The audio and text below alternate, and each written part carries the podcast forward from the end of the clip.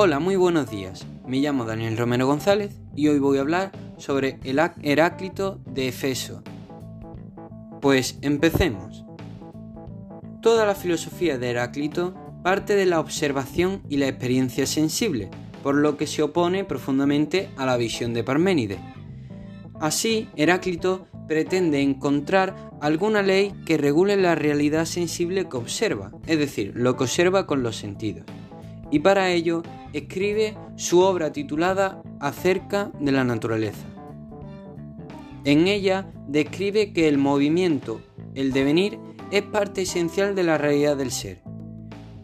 Así, el universo no parece estar fijo y cambia siempre. La realidad no es algo tan estable, sino que todo fluye, o según la afirmación que se le atribuye, nadie puede bañarse dos veces en el mismo río. Es decir, que nadie puede, pues el río fluye constantemente, pero también podemos pensar que es porque la persona ha cambiado de un baño a otro. El movimiento y el continuo devenir del universo es un proceso dialéctico, es decir, que en el universo hay un incesante combate y la naturaleza es una lucha de contrarios. Este conflicto es el que explica la realidad que conocemos, es decir, que cada ser es lo que es porque todavía no es otra cosa y tiene tal cualidad como opuesta otra que todavía no tiene. Así podemos determinar que el día es día porque no es de noche. Si no hubiera noche, no habría día. El cambio se produce porque un ser es una cosa, pero todavía no es esa cosa que va a ser tras cambiar.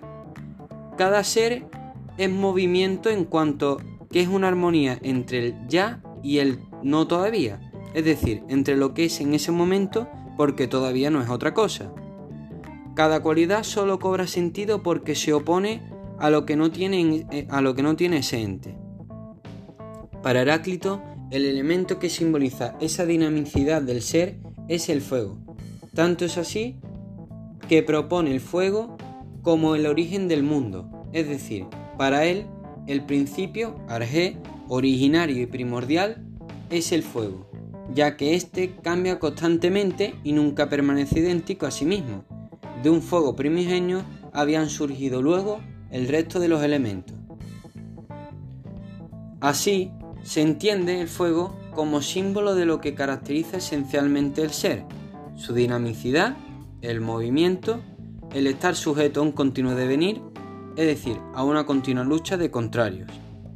Sin embargo, esta lucha de contrarios, este incesante movimiento que es el universo, no es algo caótico, sino que está regido por una ley cósmica, es decir, por un logos. Precisamente de la lucha de contrarios, de esa confrontación, surge el cosmos, el orden. Por lo tanto, el logo es la expresión de esa lucha, que lejos de ser caótica, da lugar al orden. El hombre, partiendo de la observación y reflexionando sobre ella, debe deducir la existencia de ese logos, de esa racionalidad universal. Por lo tanto, también en Heráclito la razón juega un papel importante.